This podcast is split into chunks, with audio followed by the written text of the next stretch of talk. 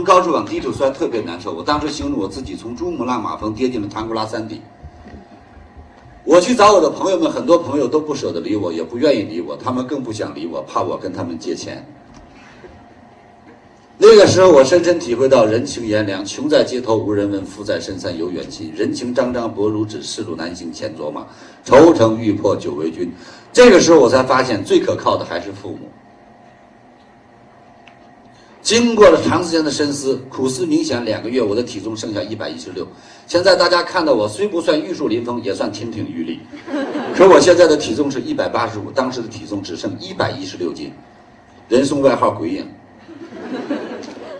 今天说起来都像笑话一样，可是你们大家去考证，因为就在北京，很多的人都已经跟我了解、认识很多年了，里面一滴水分都没有。今天说起来像说故事一样，在那当时你们知道，每一点、每一滴、每一天、每一秒都在心绞痛当中度过。所以最后我选择了一条光明大道，我说这条道好，能够让我脱离苦海，自杀。也许你们真不敢相信，今天站在这里，一个帮助了无数的人的是一个曾经的自杀未遂者。我是一个完美主义者，自杀的时候我都想了很多的方法，想吃安眠药，怕人家发现一洗胃洗过来，多丢人呢；想跳楼，怕摔不死，摔伤了那冰上加霜；想跳海，发现自己会游泳，真的是想了很多种。最后呢，决定上吊，说吊上就下不来了，想后悔也来不及了，而且专门去一趟香山，找一棵很好的歪脖子树，够粗。但是在这个时候，总要想，不能就这样走了，家里人还要找啊。我写了第一本书，刚才看到。屏幕一显，有名叫《生命动力》，其实这是第二本书。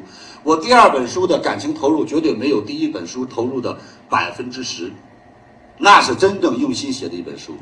在写那本书的时候，我才知道什么叫一字三行泪，因为那本书的名字叫遗书。除了没有发表，我自己感受非常深刻，到现在我还放着呢，血泪斑斑的。写完了以后，我给我的家乡父母打了个电话，那个时候我家里都还没有电话。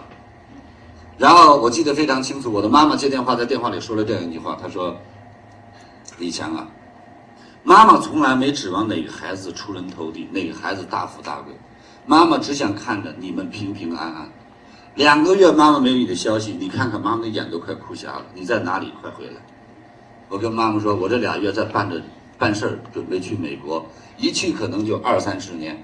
混得好，我会好好孝敬您；混不好，您就当少生了一个儿子。”妈妈哭着哽哽咽咽，父亲接过电话，在电话里，我听懂了“父亲”两个两个字，也是读懂了“父亲”两个字。因为我是一九六八年出生的，我出生在河北沧州的农村，沧州离这很近。然后呢，在我小的时候，我姊妹四个，大哥属兔的，二哥属龙的，姐姐属马的，我是属猴的，所以从小没有娇生惯养这一说。尤其我父母是下放知青，在那个地方是单门独户。没有叔叔大爷，没有人帮。文化大革命，我爸是挨斗的，所以这样的一个家庭，我出生在一间半的土坯房子里。所以我我父亲没有打过我，但是我见过他打我哥，所以我深深的知道我父亲的脾气有多厉害。直到我上大学的时候，我父亲叫我一嗓子，我还浑身哆嗦，真的很恐怖，心跳半天。但是那天我读懂了父亲，我爸爸接过电话来说了这样一段话：他说李强啊，你的事儿我知道了，没什么大不了的。你哥、你嫂子都盼着你回来呢，你姐、你姐夫也盼着你回来呢。老爸，我养了你二十年几年，今天老爸的体格告诉你，再养你二十年没问题。儿子，回来吧，这是你的家。听完李强老师的分享，有收获，请分享到您的朋友圈，让更多的朋友受益。我是李强老师助理谢慧聪。